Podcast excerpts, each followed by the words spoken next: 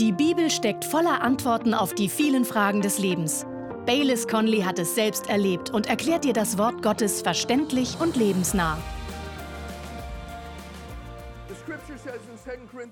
In der Bibel lesen wir in 2. Korinther 13, Vers 5, Prüft euch, ob ihr im Glauben seid. Prüft euch. Schaut nach, ob euer Glaube echt ist. So wie man sich von einem Arzt untersuchen lässt, kann man auch seinen Glauben untersuchen. Um ihren Glauben zu untersuchen, müssen sie ihre Augen, ihren Mund, ihr Herz und ihre Füße untersuchen. Erstens untersuchen Sie Ihre Augen. In der Bibel steht, dass wir auf Jesus schauen sollen, den Ursprung und Vollender allen Glaubens. In der Bibel steht auch, dass Abraham stark im Glauben wurde, weil er auf die Zusage Gottes blickte. Schauen wir also auf Jesus? Blicken wir auf seine Zusagen? Als nächstes untersuchen Sie Ihren Mund. In der Bibel heißt es, da wir aber denselben Geist des Glaubens haben, so glauben auch wir. Darum reden wir auch. Und dann müssen wir auch unsere Füße untersuchen, denn wir sollen im Glauben unterwegs sein. Passt unser Leben zu dem, was wir sagen? Handeln wir nach unserem Glauben? Ist unser Glaube aufrichtig?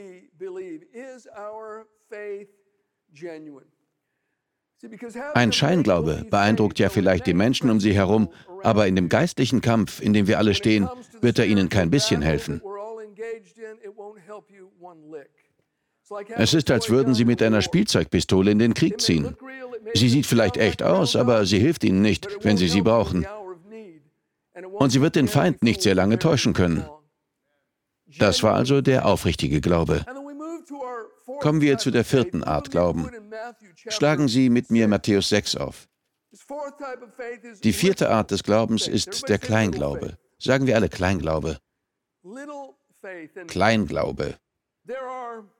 Es gibt vier Merkmale, an denen man Kleinglauben erkennt.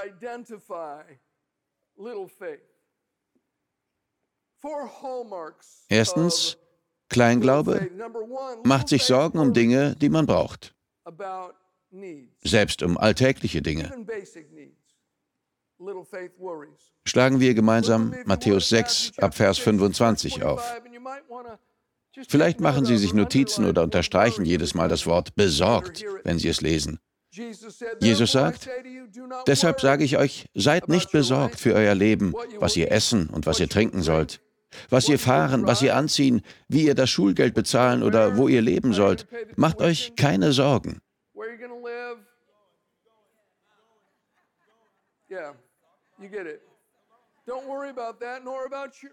Noch für euren Leib, was ihr anziehen sollt. Ist nicht das Leben mehr als die Speise und der Leib mehr als die Kleidung? Seht hin auf die Vögel des Himmels, dass sie weder säen noch ernten noch in Scheunen sammeln, und euer himmlischer Vater ernährt sie doch. Seid ihr nicht viel wertvoller als sie? Wer aber unter euch kann mit Sorgen seiner Lebenslänge eine Elle zusetzen? Und warum seid ihr um Kleidung besorgt? Betrachtet die Lilien des Feldes, wie sie wachsen. Sie mühen sich nicht, auch spinnen sie nicht. Ich sage euch aber, dass selbst Salomo in all seiner Herrlichkeit nicht bekleidet war wie eine von diesen. Wenn aber Gott das Gras des Feldes, das heute steht und morgen in den Ofen geworfen wird, so kleidet, wird er das nicht vielmehr euch tun, ihr Kleingläubigen? So seid nun nicht besorgt, indem ihr sagt, was sollen wir essen? Oder was sollen wir trinken? Oder was sollen wir anziehen? Denn nach diesem allen trachten die Nationen. Denn euer himmlischer Vater weiß, dass ihr dies alles benötigt. Kleinglaube macht sich Sorgen. Aber wie wird aus einem kleinen Glauben ein großer Glaube? Nun, erstens lesen wir hier, dass unser Vater im Himmel weiß, was wir brauchen. Machen Sie sich bewusst, dass er Ihr Vater ist und dass er weiß, was Sie brauchen. Er kümmert sich um die wilden Blumen und sorgt für die Vögel. Und sie sind für Gott viel wertvoller als eine Blume oder ein Vogel. Wenn er sich schon um die Vögel kümmert, die so unwichtig sind, und um die Blumen, die noch weniger wichtig sind, wird er sich dann nicht umso mehr um sie kümmern? Ihr Vater liebt sie. Er weiß, dass sie das alles brauchen. Er will, dass sie sich keine Sorgen machen. Lesen wir ab Vers 33 weiter. Trachtet aber zuerst nach dem Reich Gottes und nach seiner Gerechtigkeit, und dies alles wird euch hinzugefügt werden. So seid nun nicht besorgt um den morgigen Tag. Denn der morgige Tag wird für sich selbst sorgen. Jeder Tag hat als seinem Übel genug. Erstens machen Sie sich bewusst, dass der Vater Sie liebt. Er möchte sich um Sie kümmern. Er freut sich sogar daran, wenn er das tun kann. Und zweitens sagt Jesus, das Wichtigste zuerst. Kümmert euch zuerst um das Reich Gottes. Stellt das Geistliche über das Materielle. Vergesst nicht, was wichtiger ist. Die meisten von uns haben den Satz, trachtet zuerst nach dem Reich Gottes schon tausendmal gehört. Er zieht einfach an uns vorbei. Alles klar, nächster Punkt. Aber eigentlich bedeutet er für jeden von uns etwas ganz Praktisches. Er bedeutet für Sie heute etwas ganz Praktisches. Wenn Sie Gott fragen, wird er Ihnen zeigen, was. Für mich kann es ganz praktisch bedeuten, dass ich morgens nach dem Aufstehen nicht als erstes mein iPad aufklappe und die Nachrichten lese, sondern lieber meine Bibel aufschlage und den ersten Teil meines Tages mit Jesus verbringe. Oder dass Sie anfangen, Gott mit dem ersten Teil Ihres Einkommens zu ehren, wie es uns die Bibel lehrt, statt mit dem, was übrig bleibt.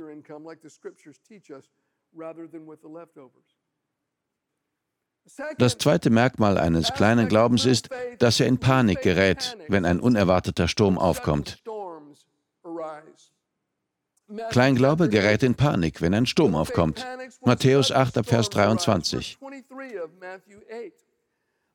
Und als er in das Boot gestiegen war, folgten ihm seine Jünger. Und siehe, es erhob sich ein heftiger Sturm auf dem See, sodass das Boot von den Wellen bedeckt wurde. Er aber schlief. Und sie traten hinzu, weckten ihn auf und sprachen, Herr, rette uns, wir kommen um. Und er spricht zu ihnen, was seid ihr furchtsam, Kleingläubige? Dann stand er auf und bedrohte die Winde und den See, und es entstand eine große Stille. Die Menschen aber wunderten sich und sagten, was für einer ist der, dass auch die Winde und der See ihm gehorchen? Ein unerwarteter Sturm kam auf und sie gerieten in Panik.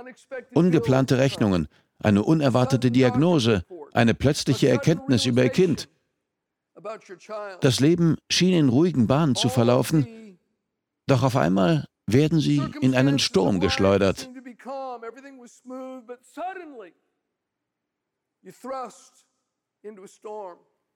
Und was tut der Kleinglaube? Er gerät in Panik. Wissen Sie warum? In Vers 27 finden wir den Schlüssel dazu. Die Jünger sagten, was für einer ist dieser, dass auch die Winde und der See ihm gehorchen?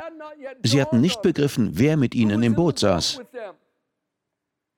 Ich möchte Ihnen eine Frage stellen. Wer ist in Ihr Boot eingestiegen, als Sie Christ wurden? War es ein guter Lehrer? War es ein Mensch, der versuchte, besser als andere Menschen zu sein? Oder war es Jesus, der Sohn des lebendigen Gottes? War es das Alpha und das Omega? Der eine, der das Universum aus dem Nichts erschaffen hat, der die Meere ausgegossen hat und die Sterne an den Himmel gesetzt hat? Der eine, der zu Rechten des Allmächtigen in der Höhe sitzt, der Hölle, Tod und Grab überwunden hat und der wiederkommen wird? Sitzt der in Ihrem Boot? Wenn ja, dann müssen Sie keine Angst haben. Sie werden nicht zugrunde gehen. Wind und Wellen gehorchen ihm auch heute noch.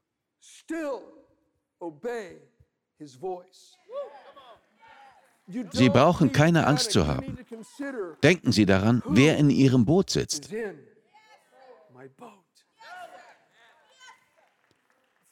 Das dritte Merkmal eines kleinen Glaubens ist, dass Kleinglaube sich von den Umständen ablenken lässt. In Matthäus 14 saßen die Jünger in ihrem Boot und Jesus kam auf dem Wasser auf sie zu. Er gab sich ihnen zu erkennen.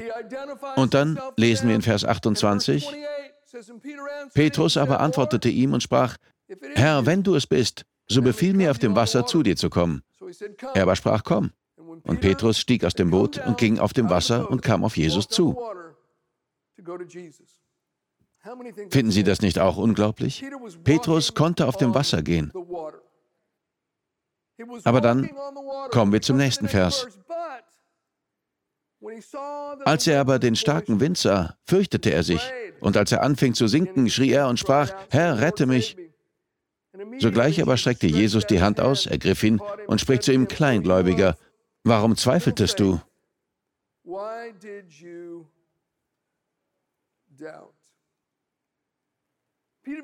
Petrus ließ sich vom Wind und den Wellen ablenken. Er ging tatsächlich auf dem Wasser, aber er sah, dass der Wind tobte. Die Wellen türmten sich rund um ihn auf und der Sturm heulte. Eine Frage, ist es einfacher, auf Wasser zu gehen, wenn es ruhig ist?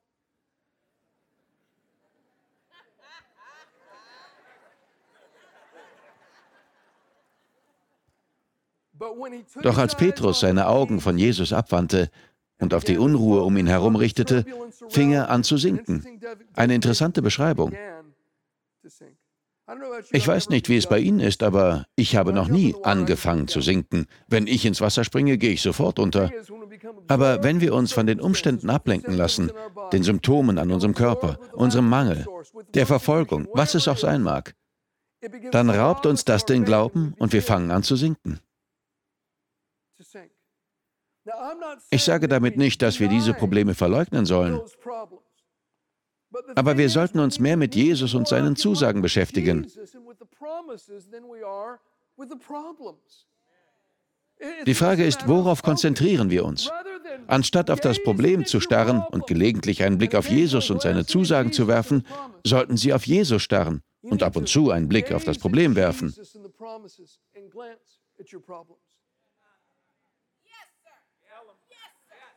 Das ist ein großer Unterschied. Worauf konzentrieren wir uns? Auf unsere Antwort, unseren Retter, unseren Erlöser, unseren Heiler?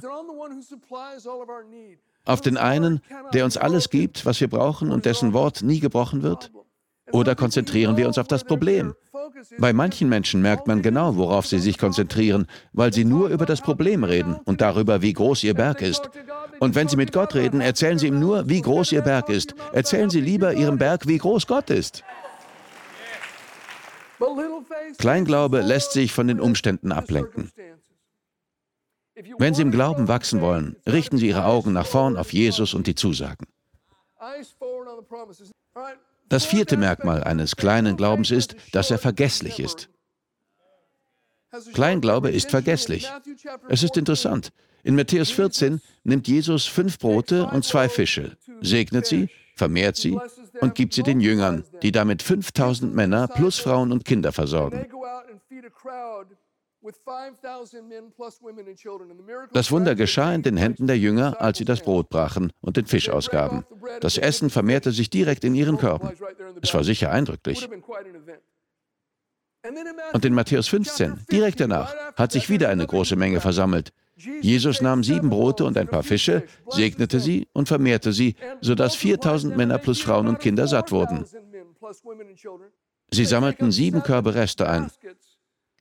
In Matthäus 14 wurde also Brot vermehrt. In Matthäus 15 noch einmal. Und dann kommen wir zu Matthäus 16, Vers 5. Und als seine Jünger an das jenseitige Ufer gekommen waren, hatten sie vergessen, Brote mitzunehmen. Jesus aber sprach zu ihnen, Seht zu und hütet euch vor dem Sauerteig der Pharisäer und Sadduzäer. Sie aber überlegten bei sich selbst und sagten, das sagt er, weil wir keine Brote mitgenommen haben. Als aber Jesus es erkannte, sprach er, was überlegt ihr bei euch selbst, Kleingläubige, weil ihr keine Brote habt? Versteht ihr noch nicht? Erinnert ihr euch auch nicht an die fünf Brote der 5000 und wie viele Handkörbe ihr aufhobt? Auch nicht an die sieben Brote der 4000 und wie viele Körbe ihr aufhobt? Er sagte, versteht ihr noch nicht? Erinnert ihr euch nicht daran, was vor kurzem passiert ist? Kleinglaube ist vergesslich. Wenn Sie wollen, dass Ihr Glaube wächst, sollten Sie sich an Gottes Eingreifen in der Vergangenheit erinnern. Denken Sie an Gottes Freundlichkeit. Holen Sie Ihr geistliches Fotoalbum heraus und blättern Sie es durch. Sagen Sie anderen, was Gott für Sie getan hat. Erzählen Sie ihnen, wie gut er zu ihnen gewesen ist. Denken Sie darüber nach. König David hat das oft getan, als er in Not war. In den Psalmen sieht man, dass er oft an Gottes Treue in der Vergangenheit gedacht hat. Und das hat seinem Glauben geholfen. Denken Sie darüber nach, was Gott für Sie getan hat. Seien Sie nicht vergesslich. Ich könnte noch vieles dazu sagen. Ich habe gestern darüber nachgedacht. Ich erinnere mich an etwas, das passierte, als ich gerade frisch Christ geworden war. Ich war bei einer Veranstaltung in einer Art Scheune. Es war ein Evangelist dort. Es saßen nur wenig Leute im Saal, wenn man das Saal nennen konnte. Und man sammelte die Kollekte ein. Er sagte, fragt Gott, was er möchte, dass ihr tut. Also schloss ich meine Augen und betete, Herr, rede zu mir.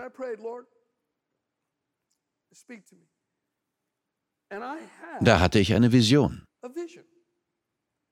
Sie war klarer als alles, das ich je zuvor gesehen hatte, und sie war sehr seltsam. Es war ein 10-Dollar-Schein, der zu einem winzigen Dreieck zusammengefaltet war, sodass man nur die 10 sehen konnte. Ich wusste, dass es ein 10-Dollar-Schein war, der zu einem Dreieck gefaltet war. Ich öffnete meine Augen und dachte, was war das? Gott will offensichtlich, dass ich 10 Dollar gebe. Also öffnete ich meine Brieftasche, aber ich hatte keinen 10-Dollar-Schein. Also legte ich etwas anderes in die Kollekte und dachte noch, was war das denn? Komisch. Am nächsten Tag war ich mit ein paar Freunden unterwegs. Ich fuhr meinen kleinen Bus und wir hielten an einem Zebrastreifen an. Es kamen viele Leute aus dem Park, sodass die Straße recht voll war. Ich wartete also mit meinen Freunden in meinem VW-Bus. Und auf einmal kam ein Windstoß und ich sah in meinen Augenwinkel, dass etwas gleich neben dem Zebrastreifen in die Luft geschleudert wurde. Ich sagte zu einem meiner Freunde, kannst du kurz aussteigen? Ich habe gesehen, wie da etwas hochgewirbelt wurde. Kannst du mal nachschauen, was das war? Er öffnete die Tür, wir warteten immer noch, während die Menschen die Straße überquerten, ging hinüber, bückte sich und kam zurück. Er sagte, wow, cool, guck mal, es war ein 10-Dollar-Schein, der zu einem kleinen Dreieck gefaltet war, sodass man nur die 10 sah. Ich kann nicht beschreiben, wie eindrücklich das für mich war. Ich glaube, dass Gott damals zu mir sagte, wenn du treu und großzügig bist, werde ich dich versorgen. Das ist über 40 Jahre her. Und ich kann Ihnen heute bezeugen, dass Gott mich immer versorgt hat. Ich habe immer hart gearbeitet und Gott hat mir das meiste durch meine Arbeit gegeben. Aber er hat auch übernatürliche Türen geöffnet, die kein Mensch hätte öffnen können. Wenn Wunder nötig waren, hat Gott Wunder getan. Aber er hat mich immer in allem treu versorgt. Ich gebe zu, dass sein Zeitplan und meiner nicht immer übereingestimmt haben, und ich fand, dass es manchmal sehr kritisch war. Aber ich kann hier stehen und bezeugen, dass Gott mich durch Arbeit und auf übernatürlichen Wegen treu versorgt hat. Ich mache mir keine Sorgen um die Zukunft. Wir haben gelesen, dass Jesus sagt, macht euch keine Sorgen um morgen. Es genügt, dass jeder Tag seine eigene Sorge hat. Es ist, als hätte Gott eine 24-Stunden-Sicherung in unser Herz eingebaut.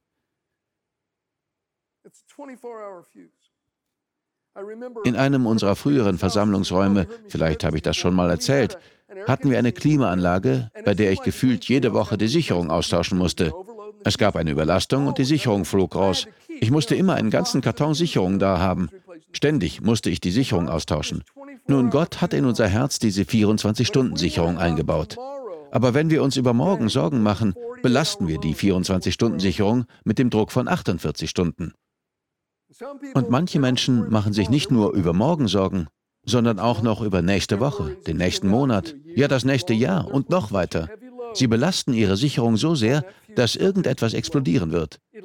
Und das zeigt sich dann in Eheproblemen oder Krankheiten oder Depressionen. Jesus sagt, euer Vater liebt euch. Er kennt euch und er kennt die Zukunft. Er wird für euch sorgen. Sorgt euch nicht um morgen. Wenn Sie einen kleinen Glauben haben, dann lassen Sie ihn wachsen. Ich wiederhole noch einmal die vier Merkmale des Kleinglaubens. Kleinglaube macht sich Sorgen. Das Gegenmittel ist, zu wissen, dass Gott uns liebt und das Wichtigste an die erste Stelle zu setzen. Kleinglaube gerät in Panik, wenn Sturm aufkommt. Das Gegenmittel ist, sich daran zu erinnern, wer in ihrem Boot sitzt. Kleinglaube lässt sich von den Umständen ablenken. Das Gegenmittel ist, werfen Sie einen Blick auf Ihre Probleme, aber schauen Sie auf Jesus und die Zusagen. Und Kleinglaube ist vergesslich. Das Gegenmittel ist, sich zu erinnern, was Gott schon getan hat. Wir danken dir fürs Zuhören. Weitere Predigten sowie eine tägliche Andacht von Baylis findest du kostenlos auf baylis-conley.de. Gott segne dich.